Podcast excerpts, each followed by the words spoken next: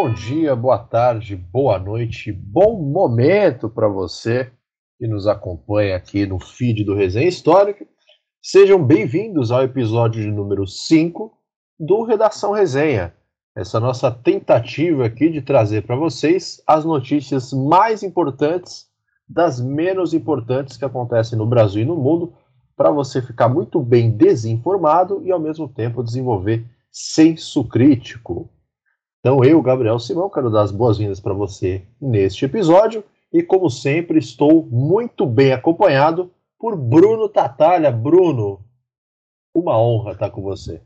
Bom momento, Gabriel. Bom momento, Brasil. Bom momento, a maior parte do leste europeu. Hoje a gente vai falar de fato dos, dos momentos, de todas as notícias menos importantes que a gente encontrou é, a gente sabe que a gente não está numa situação muito simples. Hoje, ainda aqui que a gente gravando, acabou de começar uma espécie de conflito que todo mundo está chamando de guerra e a gente torce para que não seja na Ucrânia. É, provavelmente na segunda-feira isso aí já vai ter um outro desdobramento, mas até lá a gente vai trazer, como tem trazido nas últimas semanas, a maior lista de patifarias do Brasil e do mundo possível.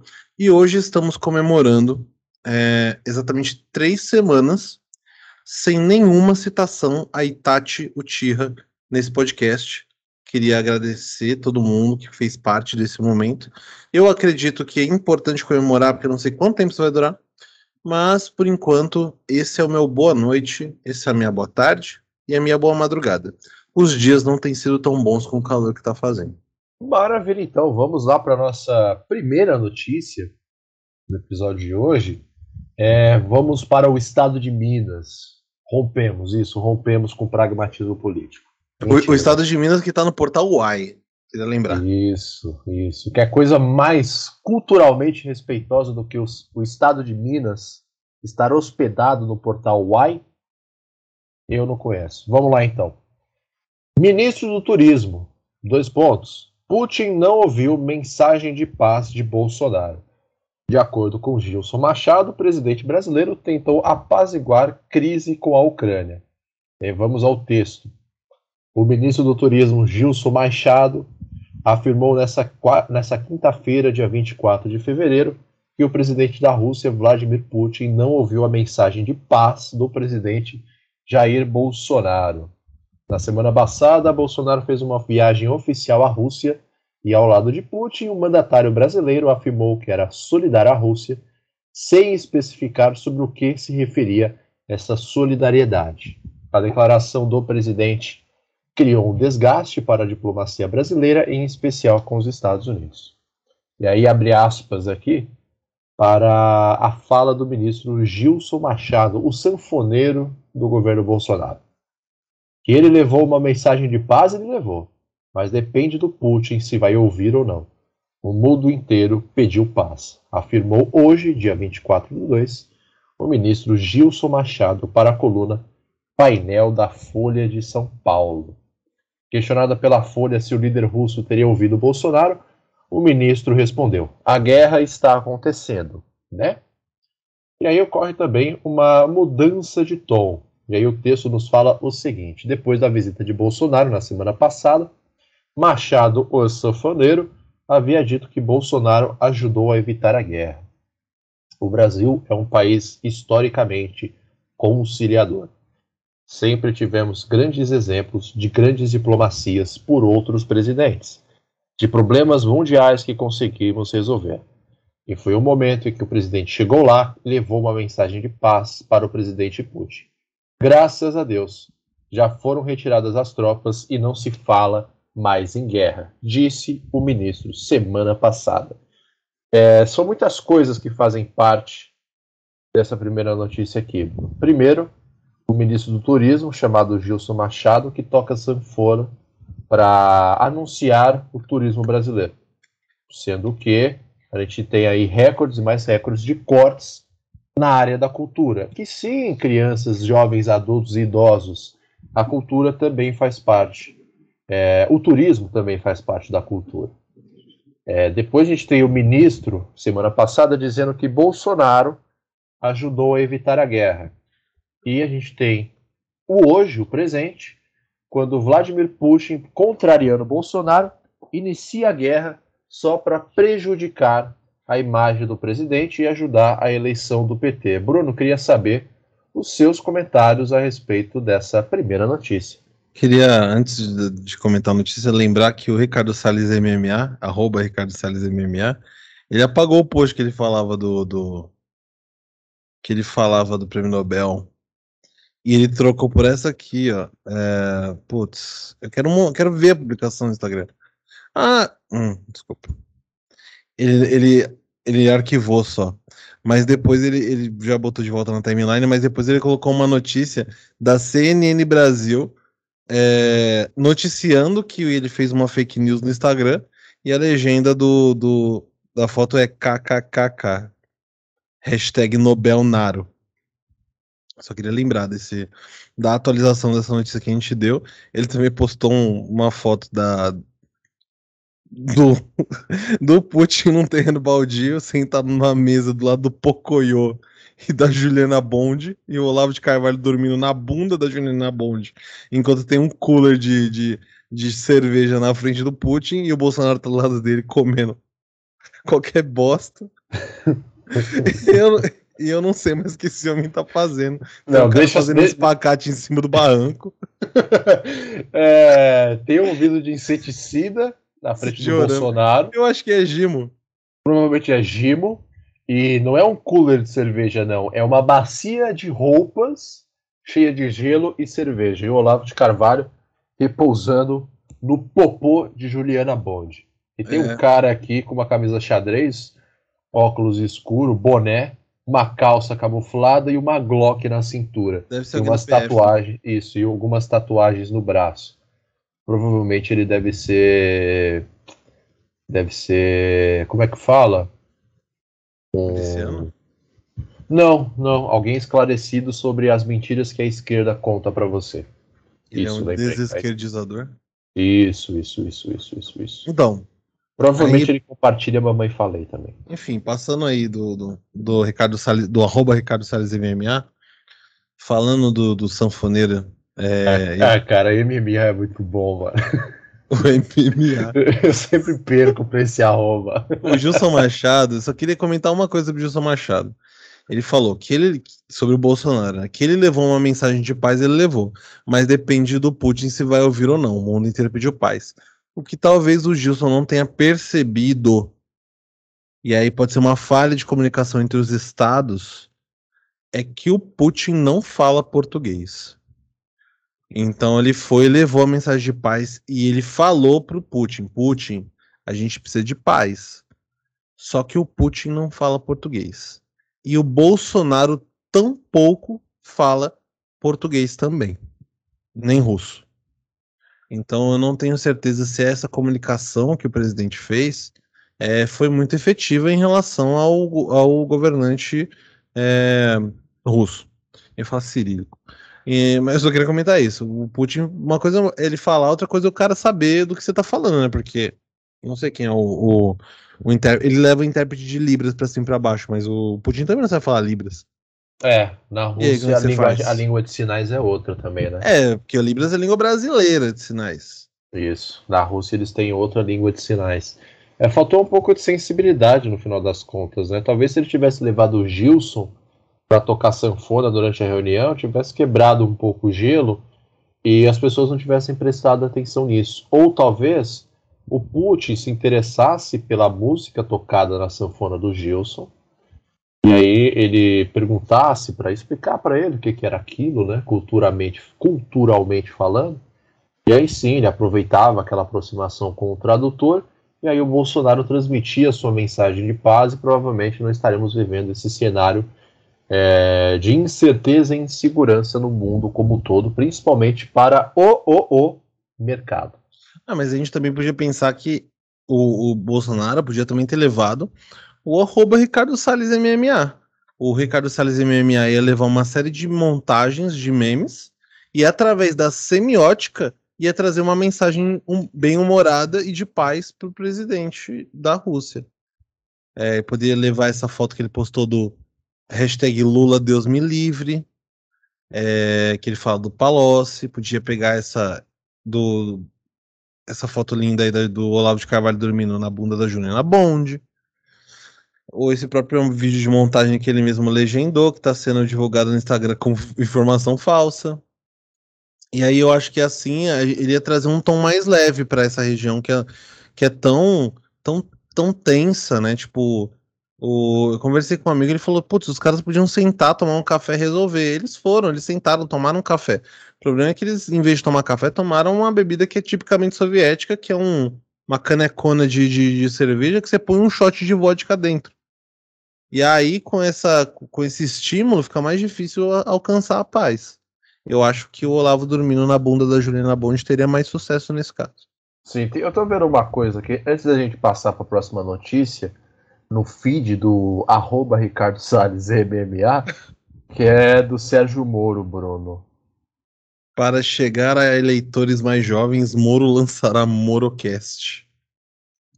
Podcast com dois episódios semanais ajudará a encorpar o plano de governo do e-juiz. O lançamento será em março. Caramba, hein? Ele realmente. E a legenda acha... da foto é Show dos Menudos, dublado pelo Pato Quack. Vai ser divertido que fazem Sérgio Moro sendo zoado por arroba Ricardo Salles MMA. Lembrando que o perfil do Ricardo Salles é verificado, tá? Não tem chance de não ser ele falando. Exatamente, mano. É, é, eu gosto muito da capacidade da direita brasileira de tretar entre eles. Imagina se toda essa galera do governo Bolsonaro fosse família e eles tivessem que discutir como herança familiar um lote de terreno deixado pela avó deles. Gente. Já pensou o suco de entretenimento que seria essa, essa festa de Natal? O Redação Resenha claramente não seria um programa necessário para a sociedade. Com certeza, nossa existência aqui completa, completamente nula.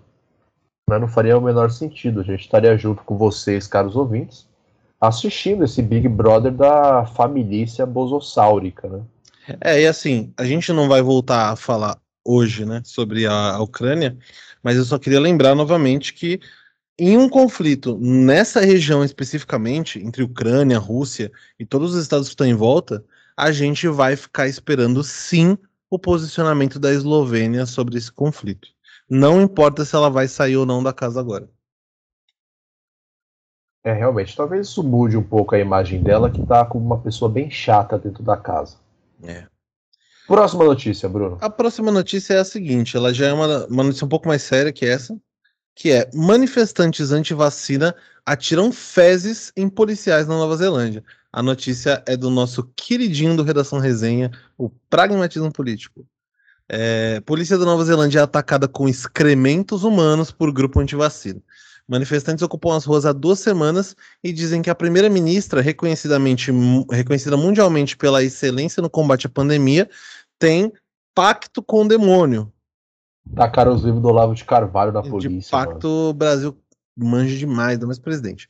A polícia da Nova Zelândia acusou manifestantes anti-vacinas de jogar excremento humano em agentes nesta segunda-feira, dia 21 do 2, durante uma operação para bloquear um acampamento de protesto nas proximidades da sede do parlamento na cidade de Wellington. Durante o protesto, sete policiais ficaram feridos. Em nota, a polícia afirma que os agentes sofreram de arranhões a uma lesão no tornozelo.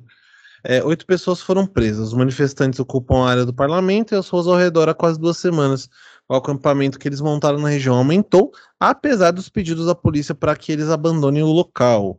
O protesto de Wellington começou com um movimento contra a vacinação obrigatória, mas cresceu e passou a incluir outras reivindicações, incluindo mensagens de extrema-direita contra o governo e a imprensa. Primeiro ponto importante é que rolou machucado, a galera saiu machucada com lesão no tornozelo, que é literalmente uma lesão de merda, né? O cara, os caras tacaram fezes nele, literalmente. É, então, é. então, tipo, eu fiquei, eu fiquei, eu fiquei pensando agora, eu falei, caramba, o que que, o que que tinha nessa, nessa feze, sabe? Qual era a dieta da pessoa que produziu o que, aquilo? O que compõe a sua feze? É, pra conseguir fazer um ferimento no tornozelo, tá ligado? É, eu acho que é só velocidade, cara. Será, mano? É potência, é massa versus velocidade. Eu tô, eu tô, tô inventando. É, mas é, é isso, cara. É, provavelmente, é que assim, a gente não sabe como tá armazenado isso daí, né? Verdade, vai que o cara deixou secando no sol pra Ou ficar o cara mais botou pesado. as fezes num saco cheio de pedra. e aí os caras só noticiaram as fezes porque, pô, o pragmatismo político ele tá a favor do humor também. Mas aí, aparentemente, teve... ou então os caras inventaram umas paradas, né? Os caras, os, tipo, os policiais se machucaram a si mesmos e inventaram que foram os manifestantes. Isso é, eu, eu esperaria mais da PM de São Paulo, mas o- É verdade. pode os- acontecer o- também. Os caras fizeram cocô, pegaram as fezes e se machucaram com o próprio cocô. É bem possível isso daí. Acho, acho isso muito mais plausível, inclusive, do que a própria notícia em si, sabe? É. Então, então, enfim, a gente espera que essa moda, essa moda pegue no restante do mundo para a gente poder falar mais vezes aqui sobre cocô. Sobre merda. Inclusive, Sobre merda. importante lembrar que aí na, na semana em que a gente tá gravando isso daqui, é, que inclusive antes da eliminação seguinte do Big Brother, a Bruna Gonçalves foi eliminada do Big Brother. E aí na saída dela, ela deu todo um contexto que nem precisa, bom, precisava para justificar o que ela tava fazendo. Mas ela começou a falar sobre o teatro, que no teatro a gente fala merda pras pessoas, para desejar sorte, e ela chegou e falou assim: "Um merdão pra vocês". E claramente não tinha referência nenhuma ao teatro, ela só queria mandar todo mundo na merda e queria inventar uma história para não ficar mal no reality. Mas a gente ouviu, Bruno, a gente entendeu e a gente concorda totalmente com você. Merdão pra todos eles. Hashtag somos todos merdão da Bruna. Merdão da Bruna. Merdão de planta. é, o Bruno é vegano, então ele pode comer esse tipo de merda. Vamos, pra Claro. próxima, é, vamos pra próxima notícia aqui, então, antes que ele comece a ficar com fome. Agora é Ah. a área mais séria mesmo. É, agora realmente chega na parte séria, mas está relacionada à alimentação. Então, segurem é, os garfos e colheres aí. Marido surta por não receber primeiro pedaço de bolo e ameaça esposa e convidados. A notícia do nosso queridinho pragmatismo político. Tá lá escrito MT, que eu acho que deve ser Mato Grosso, dois pontos. Tomara. É, tomara, né? É, após não ser escolhido pela esposa para receber o primeiro pedaço de bolo durante a festa de aniversário em casa, homem de 34 anos foi preso por ameaçar a mulher e os convidados dela. Cara, isso daqui é surreal, velho. É tão surreal que é verdade. Após não ser escolhido para receber o primeiro pedaço de bolo durante uma festa de aniversário em casa, o homem foi preso por ameaçar a mulher e os convidados dela ao ficar revoltado com a situação. O caso aconteceu no bairro Jardim Violetas, em Sinop, no norte do estado do Mato Grosso, no último domingo, dia 13. As informações são do G1. Então a gente sabe, deu para vocês perceberem, que a gente pega o que o pragmatismo político pegou de outras agências de notícia. Então o nosso trabalho aqui ele é muito preguiçoso na hora de escolher as notícias também, ou ir à, à fonte originais dela. Então a gente consegue passar para vocês aqui uma maior credibilidade na- nas informações que a gente comenta toda segunda-feira. Ela é duplamente filtrada, né? Isso. Se você não gosta de coisa duplamente filtrada, cara, então Pare de tomar que- água. é, pare de tomar água. Continuando o texto aqui. Como manda a tradição, e esse manda tá entre aspas, a primeira fatia tirada de um bolo de aniversário deve ir para a pessoa considerada mais especial por quem está soprando as velhinhas. Segundo informações da PM, a vítima de 32 anos relatou à corporação que o primeiro pedaço de bolo cortado por ela não foi para o marido, e sim para uma outra pessoa cuja identidade não foi revelada. E o suspeito ficou revoltado com isso.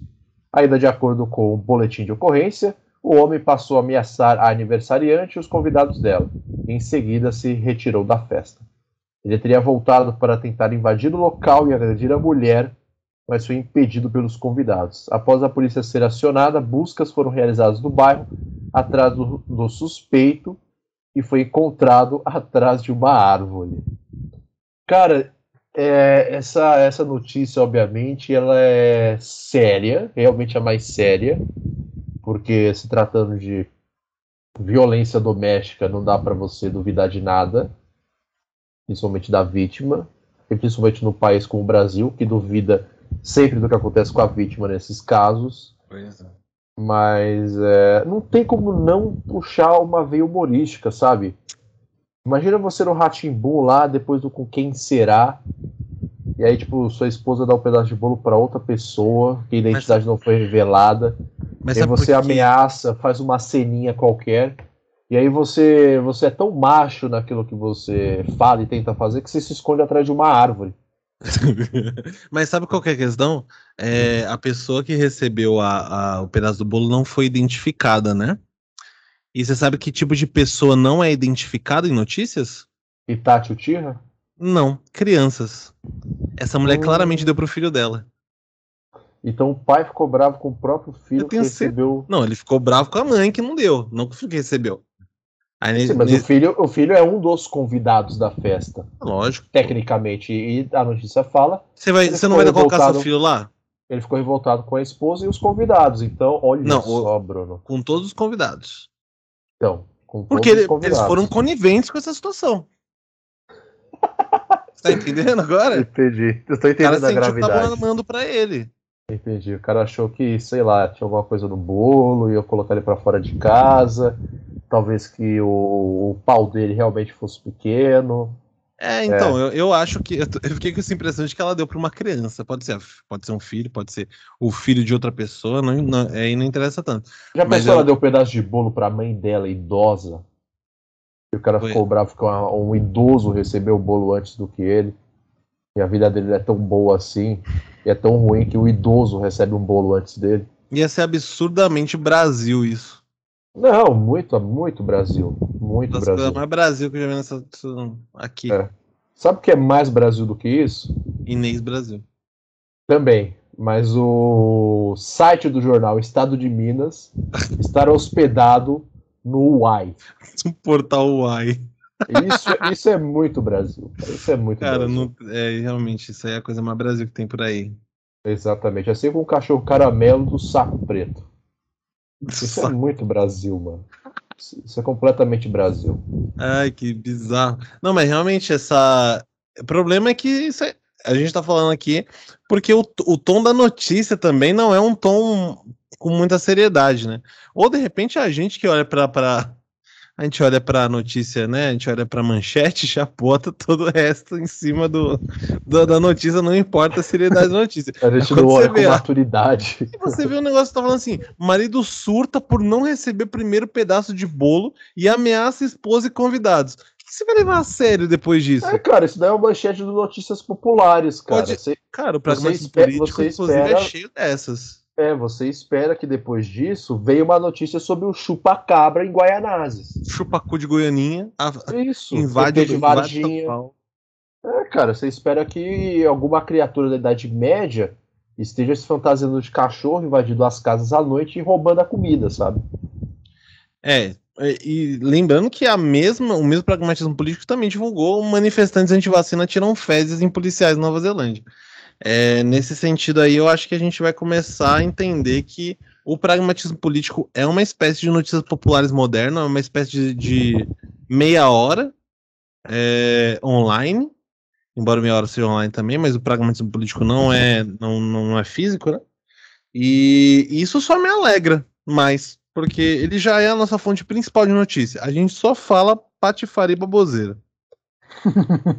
então, assim, é, é o caminho para que um dia a gente, seja a gente fazendo essas manchetes. Imagina, um dia vai estar tá lá, Gabriel Simão fala: chupacu de Goianinho vai de São Paulo. Verdade, mano. Os caras vão realmente achar que eu tenho alguma credibilidade jornalística. Não. Por exemplo, como Adrilho Jorge. e os caras realmente vão noticiar no pragmatismo político ou no portal ou no portal do Uai. do estado de Minas, hospedado no Uai. Portal Uai. É, ou no Chico Barney no Twitter. Ou o Ricardo no Salles. Splash, M... né, do É, ou arroba Ricardo Salles MMA, como se eu fosse uma fonte confiável de notícias. Sabe? Como se eu realmente tivesse evidências de que existe uma criatura chamada Chupacu de Goiania. E é. assim, cara, eu acho isso perigoso, porque você sabe o que vem depois, né? Monarque. Comunismo. Ah, tá. Não, então não é o Monark, não. Não. Inclusive o Monark que foi. Ele não, né? Mas o ídolo do Monark, o Joe. Joey Rogan, Rogan. O Joe Rogan, ele comentou o caso do Monark no podcast dele essa semana, defendendo a liberdade de expressão irrestrita, né? Que a gente já discutiu aqui é até faz de forma bem fastiante. É, é... Eu, eu, só sobre isso, eu vi o corte lá, o corte dessa, desse podcast dele aí, que ele comenta sobre o Monark. Não sei se ele falou mais alguma coisa, mas o que eu vi foi só ele lendo a notícia do New, do York, New York Times, Times, que a gente trouxe semana passada, que o Monark pede para os caras do New York Times falar que ele não é nazista para limpar a barra dele. A mãe dele acreditar. É, aí eu não sei se o Joey Rogan falou alguma é, coisa é, além Pelo que eu entendi, ele, ele citou o caso do Monark para fazer uma defesa à liberdade de expressão. Ele não necessariamente estava defendendo o Monark. Mas quem divulgou essa questão do Joe Rogan foi o Glenn. O Glenn Greenwald, Greenwald do Intercept, que é o cara que enganou a gente por muito tempo, fazendo a gente acreditar que existia estadunidense de, de, de esquerda. E que não existe. Não existe. O cara mais à esquerda do, do, do, dos Estados Unidos, ele é praticamente o Geraldo Alckmin. Mas, só para dizer que a gente não falou do Monark aqui, né? Porque basicamente esse, esse programa ele é encabeçado pelo Monark. Embora... É feito para e o Monark apenas. Ele é encabeçado no sentido de bater a cabeça na parede, que é o que ele tem feito nas últimas semanas e a gente tem é, é se aproveitado disso, obviamente. É, mas é bom dar uma pausa para a gente poder falar de uma pauta realmente importante, que é o Vasco. O Vasco é uma. É provavelmente, até, até o momento em que a Rússia decidiu invadir a Ucrânia, era a notícia mais importante do mundo na semana. É, é porque o Vasco se tornou, ele entrou para o hall de, de de sociedades anônimas de futebol, que é a famosa SAF. É isso? É Sociedade Anônima Futebolística? É isso? É, Sociedade Anônima do Futebol. Do futebol. É, então, o Vasco, essa semana, ele ainda não. Assim, até o momento que a gente está falando aqui, ainda não aconteceu, mas é, há um acordo com a empresa chamada 777 Partners é, para que seja realizada essa venda é, mas ainda isso, isso ainda vai passar pelo conselho lá do, do Vasco. É muito difícil que aconteça de não dar certo, porque esses caras aí não vão querer ser lembrados como os caras que impediram a venda do Vasco. O Vasco tá, tá como diz o próprio Casimiro Miguel. E eu não tô aqui para falar contra Casimiro Miguel sobre o Vasco. Ele sempre tá certo em relação ao Vasco. O Vasco tá na merda faz 20 anos já. É, e esses caras não vão querer ser os responsáveis por evitar que o Vasco tenha uma, uma ascensão, né? Então deve acontecer nos próximos dias. Mas a gente vai. É, a gente trouxe a notícia do GE, famoso Globo Esporte, que diz: Vasco entra em acordo com 777 Partners para a venda da SAF com investimento de 700 milhões de reais. 700 milhões de reais deve dar em torno de 140 milhões de dólares a essa altura, porque o grupo é americano. Eu ia falar 20 dólares. Não, a, a, acho que, é, que deu uma baixada essa semana, então subiu para 140 milhões. É. Negociação fechada por Jorge Salgado em Miami ainda precisa de aprovação de sócios e conselheiros do clube. O grupo também assume o compromisso de pagar dívidas vascaínas. Notícia do Rodrigo Capello. Rodrigo Capello? Rodrigo Capello. É, o Vasco avança em direção à constituição de empresa para administrar seu futebol e, mais importante, rumo à venda de participação majoritária para uma estran companhia estrangeira. O presidente do clube, Jorge Salgado, está em Miami e acaba de fechar um acordo com a 777 Partners. As negociações levaram três meses. Após cinco versões diferentes, a, a diretoria vascaína chegou à proposta que considera adequada para o clube. O acordo ainda é não vinculante, entre aspas, ou seja, o documento não gera obrigações para as partes envolvidas, até que o negócio seja consumado. Precisa haver aprovação de sócios e conselheiros vascaínos. A 777 Partners propõe o, o, investimento de 700 milhões de reais na SAF, Sociedade Anônima do Futebol do Vasco, ao longo dos próximos anos, em troca da aquisição de 70% das ações dessa empresa, que o Vasco está tá cotado em um bilhão de reais, que não é muito dinheiro, só pensar. Também existe predisposição para investimentos na reforma de São Januário, que potencialmente fará com que a operação como um todo supere o bilhão de reais. Pelo lado vascaíno, as conversas foram conduzidas pelo presidente Jorge Salgado, pelo CEO Luiz Melo, pelo vice-presidente de finanças Adriano Mendes e pelo vice-presidente jurídico Zé Cabulhões. Zé Cabulhões, esse cara foi muito zoado. É, a negociação também contou com participação da Matix Advisors. Aí tem a continuação, né? A estrutura do negócio é semelhante adotada pelo Botafogo Cruzeiro, nas vindas para John Textor e Ronaldo. O Vasco constituirá uma empresa e transferirá para eles ativos e direitos relativos ao futebol.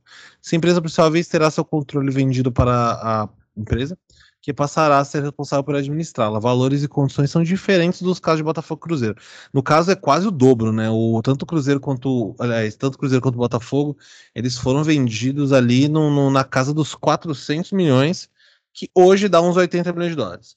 É, e agora ele está cotado bem no dobro, é, praticamente, né? Ele vai até 700. O caso do Botafogo também tem uma questão de investimento futuro, o Cruzeiro também, porque não, essa é a grana para pegar o, o, o, a porcentagem da SAF, mas ainda tem as dívidas que eles assumem e tal. Só que as dívidas do Vasco são bilionárias já.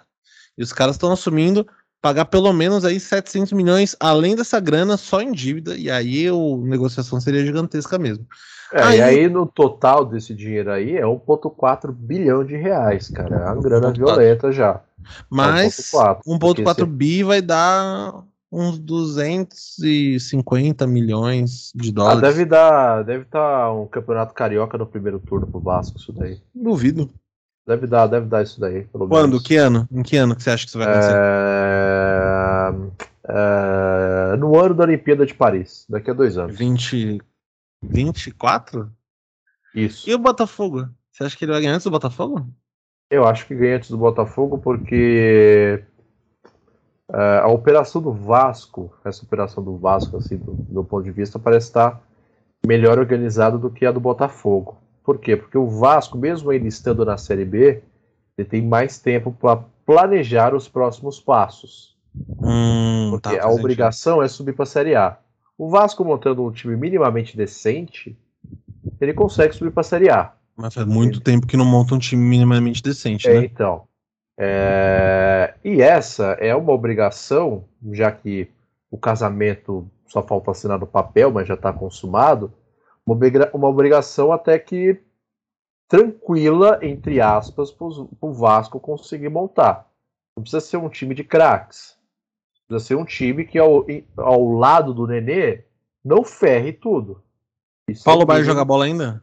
Não, o Paulo Baier está treinando lá no Rio Grande do Sul. Hum. É, assim, tem que ser um time que minimamente saiba tocar a bola pro Nenê. E saiba correr para receber a bola do Nenê. É isso. Sabe, um goleiro. O Vasco sofre há anos com um hum. goleiro. É incrível, porque o Vasco conseguiu transformar o Vanderlei no goleiro ruim. Eu achava o Vanderlei um goleiro bom. Não, mas justiça seja feita. O Vanderlei também não foi bem antes do Grêmio. Uhum. Ele, já chegou, ele já chegou no Vasco meio ruim. Aí ele piorou no Vasco. Eu sempre achei que o, que o Fábio ia fechar, com o Vasco. Não, eu achei que ele deveria ter ido pro São Paulo, cara. Eu acho que seria uma, uma boa sombra pro Thiago Volpe. Boa sombra não, seria titular no lugar do Thiago boa Volpe. Boa sombra pro Thiago Volpe, não. Aí, desculpa, Fábio, desculpa. desculpa. O, o Thiago Volpe não faz uma boa sombra pro Fábio, porra. Agora você acabou com o Fábio. Ai, meu Deus. O Mas Fábio tá é... 41 anos. Não, acho que ele tá. Acho que ele não, não chega nem 40 ainda. Ah, não. Então eu tô confundindo com outra pessoa. Não, ele tem 41 anos, sim. Não, não é Goleiro Fábio. Fábio não, não chega isso daí, não, mano. Tô Será doido? chega. Tá, 41. 41 nasceu em 80, pô. Caramba, tá, é, tá bonzão, cara. É, Pegou mas... pênalti essa semana aí no jogo do Fluminense lá no Foi Libertadores. Foi contratado pra isso, né? Contra é, o então, Milionários? Assim. É, pegou um pênalti. E para você ver que o novo milionário do Brasil é o Vasco. Então, só né? Que, só que uma ilusão que o torcedor tem é achar que comprou e os caras vai literalmente ficar com o cabelo de dinheiro e despejar no clube. Vai fazer toda noite por dia. Na verdade, esses investimentos aí que, que estão previstos, previstos nesse acordo da SAF, eles são diluídos ano a ano. Ah, é um projeto de médio prazo. Né? É um projeto de médio a longo prazo, que passa primeiro por reestruturação administrativa. E pode acontecer o que aconteceu no Cruzeiro e o que aconteceu com o Fábio. Os caras vai chegar, vai colocar na ponta do lápis, somente no clube que está na Série B, vai ver se os, os gastos estão de acordo com o que um clube de Série B tem e utiliza para subir. E não seria nenhuma surpresa que pessoas vazassem do Vasco. Porque os caras Tipo o Nenê, né? É, então, os caras compraram 70% do clube, né, da empresa que detém as ações do clube, então, indiretamente ou diretamente eles mandam no clube, porque eles são os acionistas majoritários. E aí os caras, para proteger esse investimento deles, eles vão mudar e vão fazer o que eles querem. Foi necessário. Então, assim, o torcedor tem que entender, o torcedor brasileiro de modo geral, que o clube agora tem um patrão. Então não interessa. Por exemplo, o Botafogo jogou com o Flamengo ontem no Campeonato Carioca. Foi 3x1 pro, pro, pro Flamengo, uma porrada bonita. E durante o jogo, o John Textor estava lá acompanhando o jogo, a primeira vez que ele estava vendo. E em algum momento, quando já estava 3x1, se eu não me engano, e o Botafogo tomando sufoco, não vendo a cor da bola, é, foi flagrado o John Textor dando risada. E o torcedor ficou puto, mas aí o torcedor vai ficar puto por nada. É. Ah, é o famoso se ficar vai, puto é pior. É, vai fazer o quê? Vai pedir pro cara ir embora? O cara vai embora e leva o dinheiro. É simplesmente isso que vai acontecer, entendeu? Então tem que tomar muito cuidado com isso daí da SAF, por quê? Porque os clubes brasileiros vão passar a ter donos, entre ah, aspas, é. acionistas é. majoritários, e a grana dos caras. Então, assim, o mérito, beleza, dos jogadores, da organização do clube, etc.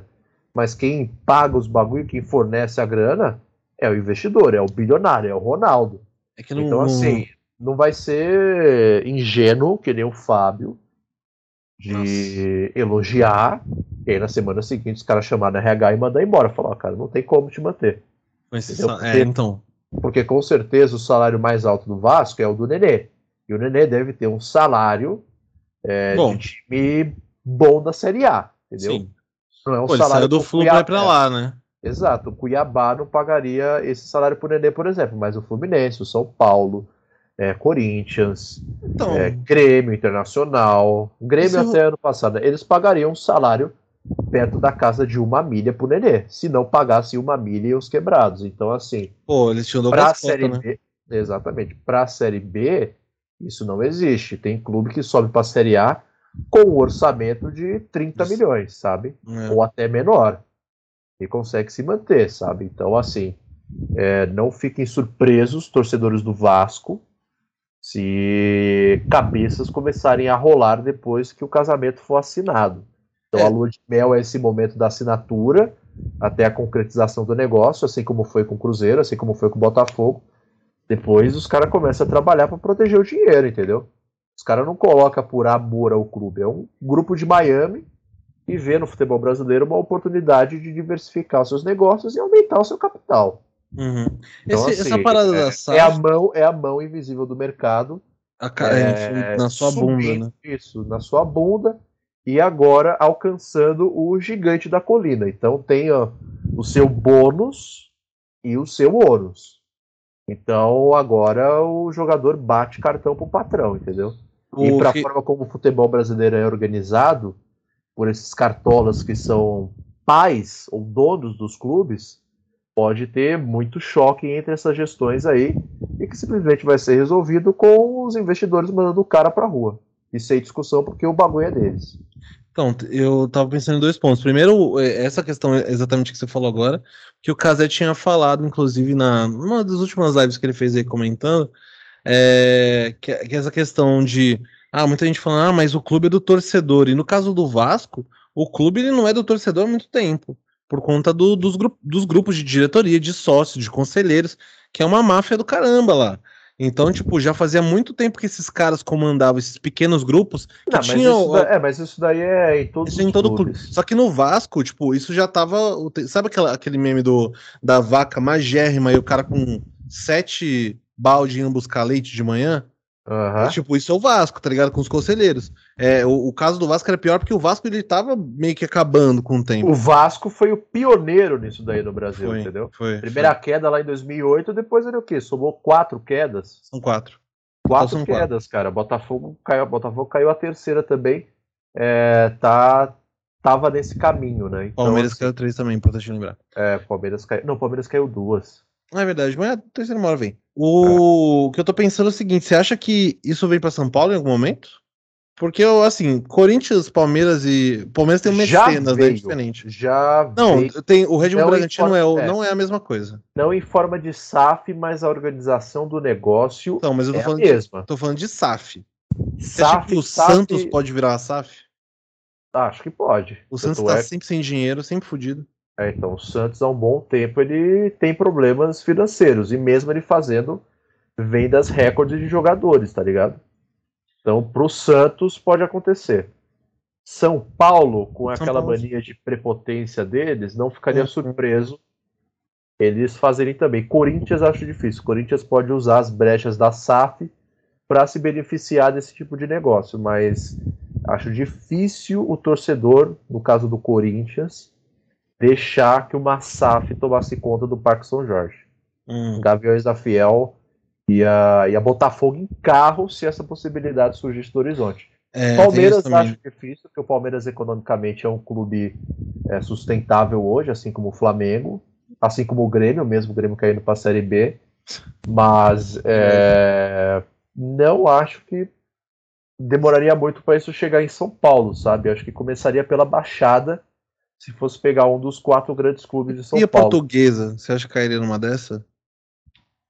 seria super bem-vindo, né? Mas assim, cara, para você investir seu dinheiro em qualquer coisa, o negócio tem que ter o mínimo de organização e te fornecer lucro no futuro. Então, assim, É para a portuguesa portuguesa, né? é, chegar num patamar, se tornar um produto atrativo para fundos de investimento, ela tem que sair da fossa, cara. E ela tá na fossa faz tempo. E é força tanto no no- nos campeonatos nacionais quanto nos estaduais, né? É, a portuguesa há um É. tempo, pouco tempo atrás, ficou sem divisão nacional. É, conseguiu voltar para a Série D, não classificou para a fase seguinte do mata-mata e voltou a ficar sem divisão nacional. Então, é, é quase um clube amador, cara. Quase jogando a Copa Kaiser. É, tipo, é um, é um clube numa situação bem, bem triste. Então, precisaria ainda de muito trampo para a portuguesa se tornar um produto atrativo para a SAF. A não ser que tenha um grupo de investimentos brasileiros que aí tem, assim, um, um mínimo de amor à camisa, clubismo, valorização da história e comece a fazer um investimento ali pequeno e vai aumentando com o tempo, entendeu? Conforme vai tendo resultado para ter uma, uma segurança do dinheiro.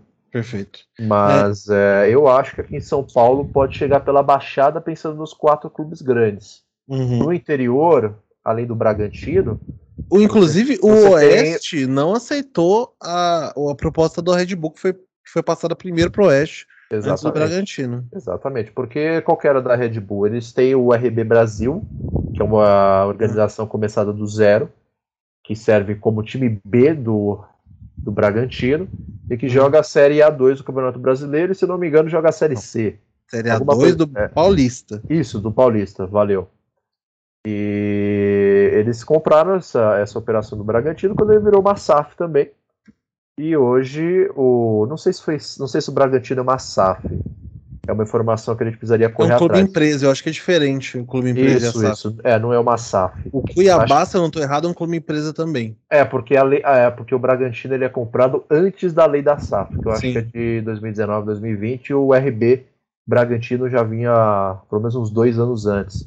Sim. Então, pensando no interior de São Paulo, tirando o Bragantino, você tem Ponte Preta e Guarani como produtos mais é, atrativos, porque o Guarani às vezes tá na merda também, né? Exato, então assim, o restante dos times da série B ou do interior paulista, eles jogam série C, série D, Campeonato Paulista.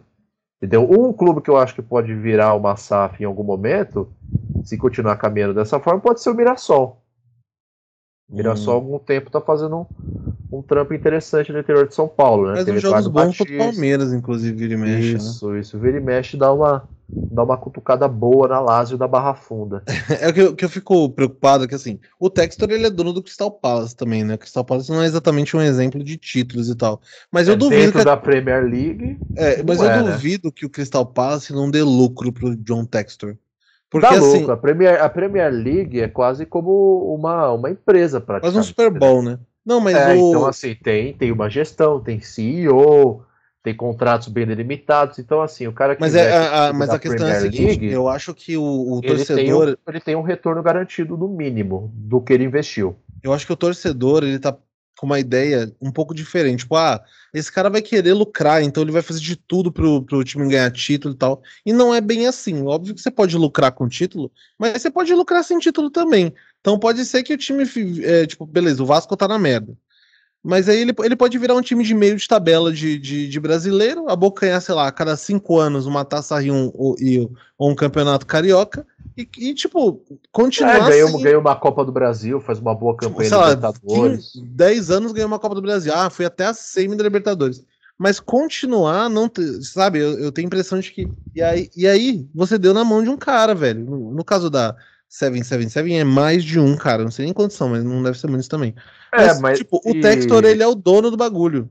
Sim, e entra uma outra questão também, porque esses caras que compram esses grupos de investimento, eles colocam as suas equipes de gestão. Eles já têm dentro dos seus grupos galera que faz o gerenciamento da grana e dos investimentos do negócio do cara, entendeu? E não necessariamente são pessoas ligadas ao futebol. São pessoas que trazem o que o João Dória adora, falar, e ele também, a Dória é a gestão. E, tipo assim, gestão é gestão, cara. Não tá, não tá ligando para terceirização do funcionário, não tá ligando para salário digno, tá ligando para uma eficiência que normalmente cai pro lado do lucro de quem está investindo, sabe? Então é, é aquilo de novo. Pode ser bom, pode transformar o clube numa coisa saudável financeiramente, pode trazer algo que no futebol brasileiro é raríssimo, que é boa gestão administrativa do futebol. A gente tem pouquíssimos exemplos disso. A gente tem poucas, né? Dá para contar nos dedos de uma mão. Porém, é aquilo, cara. É, acionistas majoritários, os caras assumem a dívida do clube, assumem os investimentos do clube, então são eles que vão colocar as cartas na mesa sobre quanto vai gastar, sobre quem vai contratar, quanto que vai pagar. Isso vai valer para jogador, vai valer para comissão técnica, vai valer para funcionários do dia a dia, vai valer para treinador também. Então, assim, é uma realidade que, é, para mim, em algum tempo, com o maior número de SAFs né, no, no Brasil, vai começar a se chocar cada vez mais forte com a cultura do futebol brasileiro. Podia esperar um pouco negativa. agora, né? Cruzeiro, Cruzeiro, Botafogo e, e, e, Vasco são clubes que têm conversa de SAF faz muito tempo já. É, é podia então... esperar uns cinco anos para ver o que vai dar, sabe, de resultado, antes de começar a meter SAF uma atrás da outra. É, porque a gente tem um, um caso de SAF que deu extremamente errado, que foi o do Figueirense. Hum. O Figueirense foi o primeiro, assim, a, a estrear esse bagulho da SAF, foi feito um projeto bem errado, assim, em diversos aspectos. E o clube está na Série C há, há, alguns anos já. A SAF que estava comandando saiu fora. O clube chegou a declarar falência, pediu declaração de falência para a CBF. É, a torcida, enfim, fez uma campanha junto com os jogadores, acabou tendo um resultado ali no campo que evitou que declarasse falência. Hum. É porque se declara falência, você cai para a última divisão nacional e aí é o fim da picada. Então, assim, tem esse exemplo do Figueirense que é um, um, um, exemplo negativo de uma SAF que não deu muito certo. Então. É muito tem... parecido com a gestão do metrô de São Paulo, né?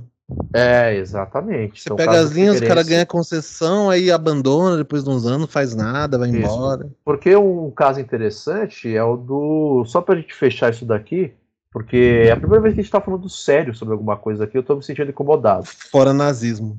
É, então, só pra. Só a gente tá fazendo isso. um spin-off, um episódio spin-off do Prezado Amigo Alfonsinho. Exatamente. Chupa Guilherme, chupa Gabriel Rossini. Perderam uma vez. Assistindo. Isso. Mas a Marina não pode falar essas coisas que ela te bate depois. Ah, é verdade. É, então, assim, no caso, um exemplo, o Sunderland da Inglaterra, que era um clube que tinha um dono, um acionista lá, também dos Estados Unidos, se eu não me engano, e que o Sunderland, depois de algumas temporadas boas, acho que depois de uma década marcando presença na Premier League, fazendo boas campanhas, começou a fazer campanhas ruins e caiu é, para a segunda divisão inglesa. E da segunda divisão inglesa caiu direto para a terceira. E assim, os torcedores começaram a pedir a saída do investidor, do dono do clube, porque ele não tinha mais interesse em manter o negócio no Sunderland. Então, assim, o cara estava fechando a torneira. Hum. Então, o Sunderland está na terceira divisão inglesa até hoje, foi passado por um novo grupo de gestão que tem aí tentado trazer o Sunderland de volta para a segunda divisão para colocar na primeira divisão da Inglaterra, na Premier League, já que o Sunderland é um dos clubes aí mais tradicionais do futebol inglês, dos mais antigos, um dos primeiros campeões, tem uma história muito legal com, com uma ligação com a cidade, com a classe operária da cidade. Então, assim, tem esse problema, tem esse exemplo do Sunderland, do Figueirense. Eu, eu vou te trazer um questionamento sobre Sunderland. Eles não podiam só ter contratado o advogado do Fluminense? Poderia, mas será que ele fala inglês? Ah, mas aí você contrata o intérprete, pô. É, a gente podia ter levado o ministro da sanfona, né, pra tocar sanfona na Inglaterra. Eu acho que o advogado Fluminense já deixaria o Sunderland, inclusive, campeão brasileiro. E, eu acho que poderia colocar no caso inglês, né? É, podia colocar o advogado Fluminense na portuguesa, né? Nossa, pessoa eu portuguesa acho, campeã acho, brasileira. Eu queria muito isso, cara. Eu quero ver isso, de verdade. Eu, eu gosto da portuguesa pra caramba, de verdade. Cara, eu tava, eu tava vendo Não um tanto quanto o finado Gustavo Amaral, mas eu gosto bastante da Lusa. Eu tava vendo um número que, tipo, acho que no século a gente não tem nenhum time não. Fora paulista, carioca e mineiro, faz uns 20 anos que não tem um campeão brasileiro fora desses três estados aí. Que foi o Atlético Paranaense, se eu não tô errado, 2001. Isso. Desde não. 2001 a gente não tem um campeão que não seja de Minas, São Paulo ou Rio. É, a dominância de taças historicamente no Brasil, ela sempre foi é, de São Paulo, né? Em algum momento ali, depois do começo dos anos 70, quando tem a organização do Campeonato Brasileiro, que, que Minas Gerais também conquista bons títulos. Mas antes ali, a série de ouro do futebol brasileiro era só São Paulo, era Palmeiras e Santos disputando as taças, entendeu? É, toa que tá aí. Hoje tem as taças aí, voltou até as é. taças e tá aí com 10, 8. Isso, então as taças estão concentradas em São Paulo, né? E o Flamengo ali nos anos 80, com o Zico, depois o Vasco nos anos 90. Eles começaram a trazer mais taças pro futebol do Rio de Janeiro, mas. Pô, mas uma vontade de ver. Não dá, não dá vontade de ver o, ba... o Fortaleza campeão brasileiro? Dá, cara, dá muita vontade de ver nenhuma. desse, entendeu? Pô. Mas é, talvez a SAF seja um bom negócio para esses clubes, por exemplo, para trazer um equilíbrio maior na competição. Aí tem que ver como vai ser feito também para evitar que aconteça o que aconteceu com o Figueirense. Né, o Fortaleza, dentro do seu orçamento, faz um, uma gestão inteligente, até onde a gente sabe, tem conseguido é, fazer bons, bo, boas temporadas na Série A. É isso. Tem conquistado títulos também, mas um título pesado a nível nacional, que você competiu com São Paulo, Rio de Janeiro e ganhou, é, ainda não, não veio. Então, é. assim, seria interessante ver. Bom, abraço Mas... Voivoda. É, é. Lembrando também, é, como o Casimiro já disse, ainda dá tempo de ser Vasco. Ainda dá tempo de ser Vasco e não ser modinha. A partir de, sei lá, mês que vem, daqui dois meses, quando já tiver concretizada a venda, aí, meu amigo, não adianta chorar. Você tá em cima do muro, pula do muro e vai pro Vasco. Sobe a colina, encontra os caras lá em cima que você provavelmente vai ser bem feliz, pelo menos no futebol carioca aí nos próximos anos. Deve dar uma equilibrada no futebol carioca, né? Só tá dando Flamengo ultimamente. Uma hora vai, vai passar também essa questão. E aí a gente chega para o ponto o principal da noite, da tarde, da madrugada, da manhã mais ou menos.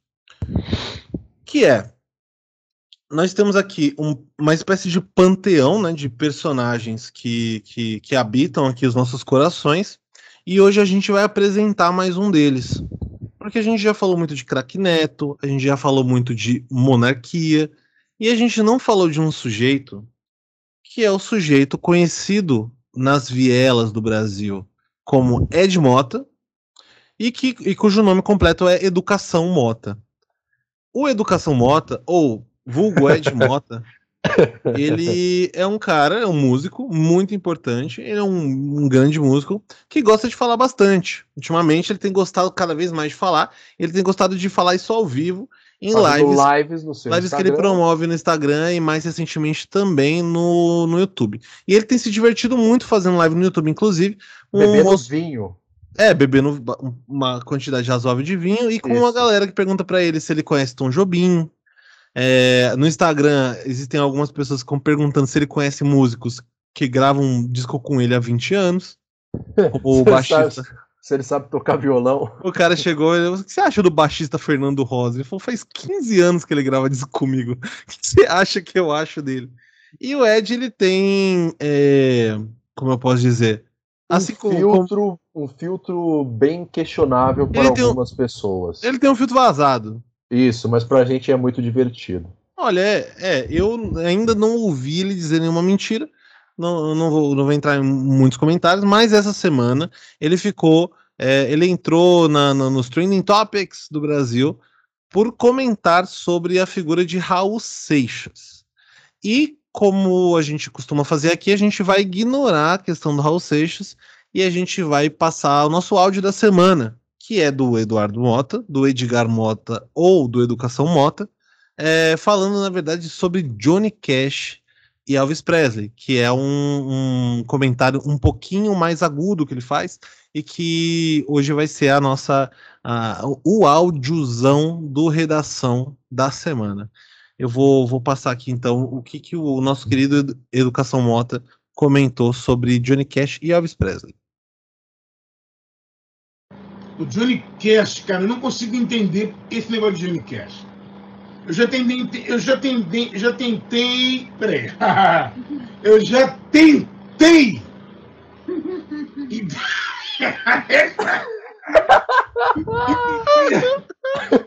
Johnny Cash. Eu pensei, o que, que é a letra? Não é, as letras são umas merdas. As músicas são umas merdas. Eu falei que ele se veste preto. O que, que é, cara? Uma merda! Johnny Cash, cara. Se ele estivesse vivo, eu esmurrava a cara dele, cara. Eu esmurrava ele assim. Ah, ah, ah. Porra! Eu esmurrava ele, cara. Esmurrava. Odeio o Johnny Cash. Odeio odeio mais do que o Elvis. Porque o Elvis é um imbecil, é uma merda, mas o Elvis canta bem, ele, tem um, ele canta bem. Ele é um idiota, o repertório é uma bosta, ele é um cavalo. Não, o, o Elvis não tem importância nenhuma! É uma invenção de gravadora, igual tantas coisas que vocês gostam. Mas o Elvis tem aquela voz, oh, uma merda, mas é uma vozinha que dá pra ele cantar num bailezinho. Lá em Tucson, Arizona, Texas, né? Porra, em qualquer lugar, cara. Mas o Johnny Cash, meu irmão, é um merda. Num nível que não tenho como falar, tá? Mas jornalistinha, hipster, yeah! eu tenho que entender onde começou isso. Deve ter tido algum filme, assim, tipo Irmãos Coen que é uma merda também, né? O Irmãos Coen é meio um, uma espécie de Jamiroquai do cinema. Né? É coisa de quem não conhece cinema, não sabe o que é cinema, gosta dos Irmãos Coen, Almodóvar e tal, né? A fuck, entendeu? Quem conhece mesmo, meu irmão, não é conhece porque eu gosto. É ter 30 mil, 20 mil filmes em casa uma porrada de filme, meu irmão. Tá. Não é negócio assim, ai, eu acho legal ver um filme. Recomenda um filme para eu ver esse fim de semana, por favor. Recomenda, porque eu não sei um filme que eu vou ver. Se enterra, porra. Se você não sabe o que você vai ver, o que você vai comer, o que você vai escutar, desaparece do planeta, porra. Tá, vamos agora perguntas leves, suaves e com muito amor, tá? Vamos. Cara, e aí, queria, depois queria... disso, um cara perguntou pra ele quem era todos, ele conhecia Tom Jobim. cara, eu, eu, eu, gostaria muito de, de morar nesse vídeo, ou comer uma boa pizza, tomar vinho, vendo o Ed falar besteira, falar merda, sabe? Meu pai eu quero amado. tomar vinho agora por causa dele. Ele Meu, destrói esse... o mundo inteiro de cima para baixo. Ele vai falando mal de um e traz a referência um outro cara que muita gente gosta, porque é um bosta também. Esse cara é, é tipo o Jamiroquai. Não, ele usa o Jamiroquai pra falar mal do, do Johnny Cash, ele usa os irmãos Coen pra falar mal do Jamiroquai. o Almodóvar pra falar mal dos irmãos é. Coen. Eu, eu gosto muito que ele parece aquele cara muito poucas ideias quando tá bravo, tá ligado? Chega no ambiente ou chega no escritório de trabalho e sai batendo tudo, sabe? Plá, plá, pra deixar bem claro que ele não tá bem. Se tipo o supervisor vier falar o bagulho pra ele, ele vai, ele vai carcar o cara. Vai chegar vai começar a xingar muito o cara. Vai demolir o patrão. Cara. Eu tenho muita impressão de que o Ed Mota, bravo, poderia tranquilamente fazer isso com, com o superior dele ali dentro de um, de um ambiente de trabalho, sabe? E, putz, cara, esse esse áudio dele, essa sonora, ela é ela é de um valor inestimável, Bruno. E só para quem não, não pegou, os irmãos Coen dirigiram um filme muito bom, por sinal, contrariando é, Educado Morsa, Educado Mota, perdão, é, chamado Onde os Fracos Não Têm Vez. Que é o filme da Ana Era Azevedo. Isso. que é um, um, um, filme muito bom, cara, bem interessante. Ele tem um, um, debate até bem produzido sobre a passagem do tempo, e dá pra gente usar sobre, sobre essa passagem do tempo em aulas de história, inclusive a partir desse filme. E o Ed Mota, ele odeia os irmãos Coen, fala que é uma merda. E muitas coisas ele fala como uma merda nesse corte. Eu quero saber como é que, que, que ele acha do filme O Grande Lebowski. Se ele já tá falando mal dos irmãos Coen como um todo, ele deve achar o Gran, Grande Lebowski uma, o maior embuste da história do cinema. Eu queria saber o que o Ed Mota acha da venda do Vasco como SAF. De verdade. Eu queria ver ele comentando um comentário do Mauro César. Nossa, Ou do Rizek. Mauro César, Mauro César Pereira, André Rizek, rapaz, a gente, tem, a gente tem que promover esse encontro, né? Ed Mota, craque Neto. E Edmundo também, né? Não, Edmundo não. É craque Neto, Edmundo Educado, não. Educado é um Mota. Anime. Educado Mota e Mauro César Pereira. Acho que o André Rizek não tá no nível ainda desses caras. É. André Rizek tá na mesma mesa do PVC. E Sormani? Tá na... Sormani tá, tá nessa mesa também. Sormani tá na mesa do, do Benjamin Bach, tá na mesa do André Rizek, tá na Pô, mesa meu... do Edmundo, tá na mesa do Edilson Capetinha, tá na mesa do Caio Ribeiro. E o, e o, o Rudy Landucci na mesma mesa imitando todos eles ao mesmo tempo. Não, o Rudy tá em qualquer mesa que ele quiser. Exato. O Rudy é maluco nas imitações. Ele vai na mesa que ele quiser. Abraços pro Rudy. Eu acho que depois de tanta coisa séria que a gente falou hoje, é bom terminar leve, né? É. Então acho essa que, é, fala. Acho que... Essa acho fala é bom do Ed ajuda, né? né? Dá uma limpada é. no, no, no, paladar, assim, você fala, ai, ainda tem, ainda tem futuro pra humanidade. O cara destrói o mundo todo, o Elvis, tá do Johnny Cash. Eu não sei como é que ele não falou do, do, do Rockin' Fênix, tá ligado? É, sabe, sabe, uma coisa que eu gosto muito da Ed Mota, e aqui eu vou fazer uma boa metáfora, é que, enfim, acredito que os nossos ouvintes já devam ter ouvido falar de uma obra chamada Apologia de Sócrates, escrita, escrita por Platão, e foi aluno de Sócrates. É, é uma obra clássica, clássica da filosofia, da literatura mundial, da, literatura, da literatura ocidental, enfim, é um calhamaço. É não. estacionar um caminhão. O, o Apologia é pequenininho, pô. Né? Quanto, quantos quilos? Não, ele é pequeno mesmo. Tanto que na, no, na, é que eu, eu, lembro da versão da Martin Clarice é pequena, né? mas eles não usam texto integral, tem esse problema também. É, então, o texto integral ele é gigante. Mas no tempo que tem, o, no livro que tem a Apologia de Sócrates e o Banquete, é um livro de umas 250 páginas. Ah, mas para média, sei lá, geral da nação é muito. Então por isso que eu comecei falando assim. Mas enfim, é, tem esse livro, Apologia de Sócrates, escrito por Platão, em que ele faz uma, um diálogo ali das defesas das ideias de Sócrates, como se Sócrates estivesse é, se defendendo após a morte do Sócrates, obviamente.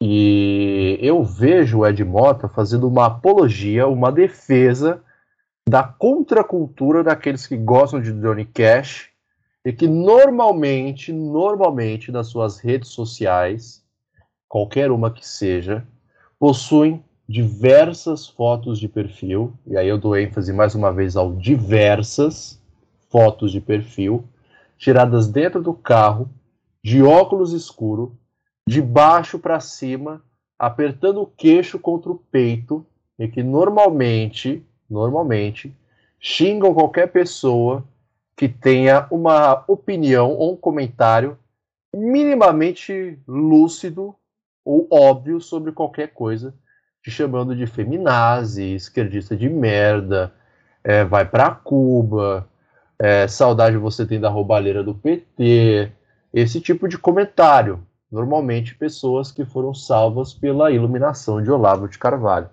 Então, assim, quando eu vejo o Ed Mota, Educado Mota, perdão, senhor Educado Mota, fazendo esse tipo de, de comentário numa live, eu entendo que isso é uma indireta, bem direta no fígado para esse tipo de homem. Que pode ser o seu pai, pode ser o seu tiozão, pode ser o seu irmão, sabe? Pode ser o seu companheiro também. Se bobear, até você, né? É, pode ser até eu. Se eu vacilar. Não, não, você vida... que tá ouvindo, pô. Ah, tá. Ah, tá. Entendi. Enfim, eu entendo esse trecho dele como uma indireta, bem direta no fígado para esse público. Tanto é que a gente deu ênfase nesse trecho, não do Raul Seixas, porque no nosso entendimento, o suco de diversão, o que realmente vale a pena o vídeo da Ed Mota nessa live que ele fez, é sobre o Johnny Cash. Raul Seixas, ele tá Não, nem aí e, pro Raul essa, Seixas. Esse trecho, ele tem um custo-benefício muito maior. Deveria, deveria transformar esse trecho da Ed Mota numa safra. Não, se olhar. Exato. Porque se olhar o, o trecho do, do, do Raul Seixas, ele só falou do Raul Seixas.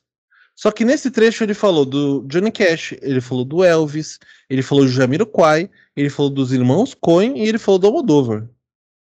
Ele Tudo falou no, da cultura no mesmo de uma maneira muito mais abrangente, cara. É, muito, é, muito, porque muito aparentemente maior. é a área dele também.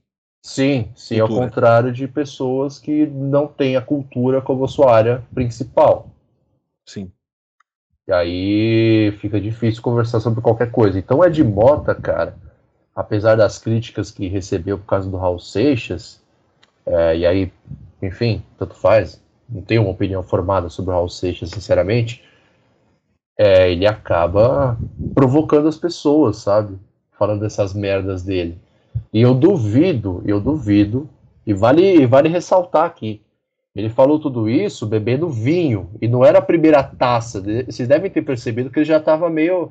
meio o cara não conseguiu falar tenta. Não, não sei se é que não dá pra ver. Não, ele já tava né, com Você abriu um cortezinho, mano. a taça não é exatamente pequena também. É, é uma a taça. A taça é do re... tamanho da cabeça dele. É uma taça realmente para quem toma e aprecia vinho. Ele já tava com o farol baixo nessa, nessa, nesse corte aí, entendeu? Então, assim, ele falou tudo isso que ele falou, e o mais importante, ele não defendeu o nazismo. Cara, tá vendo? Ele tava. É, exato. É isso, ele tava manguaçado e mesmo assim ele não, não defendeu o nazismo. É, ele, você pode entender isso como um cara que falou merda num bar, como uma simples merda de bar, que você não leva pro pessoal, ou você pode entender dessa forma que eu entendi. Ele fazendo uma crítica direta aos tiozão do Facebook, do Instagram, do Twitter, que gosta de lamber coturno de militar. E aí fica você, caríssimo ouvinte, o seu entendimento sobre essa opinião do Ed Mota. Olha, eu não sou especialista nem nada, mas nessa discussão aí que você apresentou, eu acho que eu tô do lado de educação Mota. Não, eu também. Acho que é questão de, de dignidade defender o Ed Caráter. Mota. Exatamente. Quem não tá do lado do Ed Bottas tá maluco. Faz o que ele disse aí. Deixa de existir. O cara não sabe o que ele quer comer, o que ele quer assistir. Acho que é difícil. Acho que já fica um, um, uma situação na vida em que a pessoa tem que parar para refletir um pouco. Pois é, pois é. é comentários Bom, a mais sobre isso, Bruno? Cara, eu acho que o Ed já fez comentários o suficiente sobre isso. Posso te pedir uma coisa? Pode. Temos tempo ainda para colocar os pensamentos dele sobre Milton Nascimento? Ah, sim, temos. A gente tem temos. uns minutinhos aí para ficar na média aí. É, então, para encerrar, o Ed Mota, edu, senhor Educado Mota, vai fazer uma, uma indicação colocação. de música, é uma colocação de música da maior qualidade, que é o Sir Milton Nascimento. Mas ele vai falar bem do Milton Nascimento, será? Aí é que está. Ed Mota é o JB da crítica musical. Com a voz um pouquinho mais grossa. Mas o mesmo, a mesma faixa de peso ali. O MC é muito parecido e eu posso falar isso porque eu tô no meu lugar de fala. Fique então com a, com a com a exposição de Edmota sobre Milton Nascimento do Clube da Esquina. Milton Nascimento é gênio. Milton Nascimento, gênio, gênio da raça. Gênio da raça, maluco. Tá. Gênio, gênio, gênio. Milton Nascimento está acima do bem e do mal.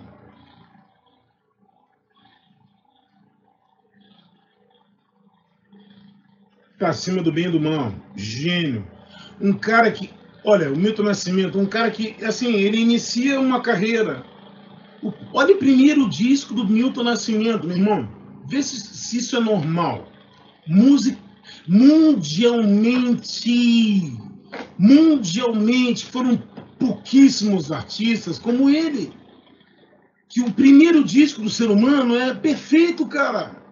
Peraí, meu irmão. O Milton Nascimento é um gênio de um tamanho imenso. Eu nunca. Assim, eu amo o Milton Nascimento de uma forma que ele nem sabe, cara. Tá? E assim, eu amo ele, amo muito. Mas eu nunca incomodei esse homem, meu irmão. Nunca liguei, nunca. Porque uma porrada de idiota em forma, em volta do Milton Nascimento, cantorazinha de merda, um monte de gente idiota em forma. Eu não quero estar em volta de ninguém. E nem quero que ninguém esteja em volta de mim. Que eu também sou um negócio, tá? sacou, meu irmão? Pois é, né? O Ed mesmo, quando ele fala bem, tem que arranjar um jeito de falar mal de alguém. Exatamente. Cantorazinha de merda. Ele é um cara equilibrado. Ele não, faz fica... um carinho e dá um tapa na cara. E fica a cargo de quem tá ouvindo e não viu o vídeo se ele tava bêbado ou não. É, porque ele deu uma cafungada na taça de ele vinho. Ficou uns 5 segundos parado com a taça na frente da boca. É, eu tenho certeza que da perspectiva dele aqui, ali, aquilo ali foi uma viagem até a região vinícola de Portugal, cara. Ele foi ver de perto a produção e... do vinho do Porto. Ali. Exato. Inclusive, por falar nisso, vejam o, o, corte do Ed Mota no Instagram falando sobre grupos de vinho de São Paulo e grupos de vinho do Rio de Janeiro. É, procura no YouTube, cortes do Ed Vinhos. Perfeito. Já tem, tem um canal, Cortes do Ed. Se inscrevam nesse canal, pelo amor de Deus. Tá dizendo aqui que é não oficial, ele tem quase 18 mil inscritos. Não sei é, se, se tem um oficial.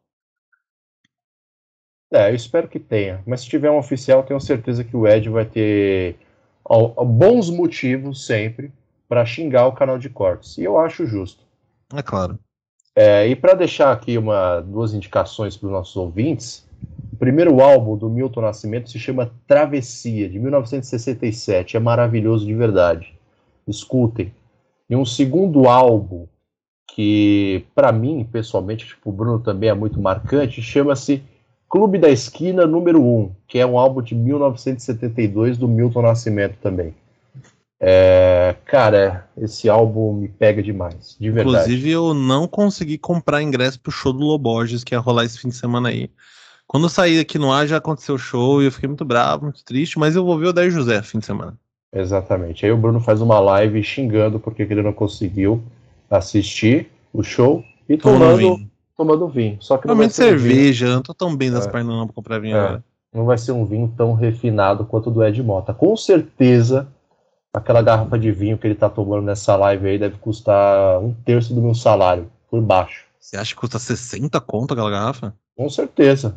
Jesus Cristo. Tudo Com isso. certeza. Igual que eu ganho bem, hein? Brincadeira! Ah, ah, Brincadeira, trabalho com educação! Bruno, recados para encerrar a noite? Cara, é... não, eu só vou deixar como indicação então esse vídeo do Ed que chama Ed Mota sobre clubes, clube de vinhos. Ele é curto, tem acho que cinco minutos, tem seis minutos. E, é, e eu acho que também quem tá ouvindo já deve, já deve inclusive ter ouvido esse, porque foi o primeiro, o primeiro vídeo dele é, fazendo live no Instagram que bombou. Se você não viu, veja. Ed Mota sobre clube de vinhos. Não precisa acompanhar tão a sério as coisas que o Ed fala. A música dele é boa, mas ele, como pessoa, não é lá o melhor ser humano da humanidade. Já fez algumas coisas, algumas declarações bastante é, polêmicas, né? Mas quem não, né? É todo o nosso panteão ele é formado de pessoas com opiniões polêmicas. Algumas a gente gosta mais do que outras, vocês podem adivinhar entre Ed Mota, Crack Neto e Monark qual que a gente gosta mais e qual que a gente gosta menos. É, mas é basicamente isso. Fica a cargo de vocês. Ouçam, é, vejam, se divirtam. Se divirtam vendo essas coisas. É, eu acho que a gente vai precisar cada vez mais nos próximos dias se divertir um pouquinho mais do que acompanhar notícias. Exato, gente, exato. Então, assim, algumas coisas não levem tão a sério. Levem conversas de bar como conversas de bar e levem ameaças de guerra como ameaças de guerra e algo maior. E pelo amor de Deus, não se formem sobre essas coisas com influências digitais, blogueirinhas ou qualquer influencer descolado que fala sobre investimentos. Ou com a Rafa Kalimann. É, isso. Tentei evitar citar o nome, mas o Bruno foi mais forte do que eu. Cara, então, ok, pessoal. É, bom carnaval para vocês. Esse episódio carnaval. vai sair na, na segunda, na segunda de, carnaval. De carnaval. Né, na segunda de carnaval. Aproveitem um feriado, já que não vai ter nada, então descansem. Se protejam, usem máscara, passem álcool em gel. Usem duas frutas, máscaras possível, uma da outra. Isso. Comam frutas, legumes e verduras, bebam bastante água. É, da minha parte aqui, muito obrigado. Da parte do Bruno, muito obrigado também. Acho que sim, pode ser. Dessa vez, dessa vez passa, vai. Ok, então. Então, da parte do Bruno também passo um, muito obrigado. É, acompanhe o filho do Resenha Histórica. Estamos voltando com o carro-chefe da casa muitíssimo em breve. Então fiquem ligados no nosso Instagram também, arroba Resenha Histórica, vocês acompanharem as novidades por lá. Muito obrigado, boa tarde, bom dia, boa noite, bom momento para você. Até a próxima e tchau. Bom momento.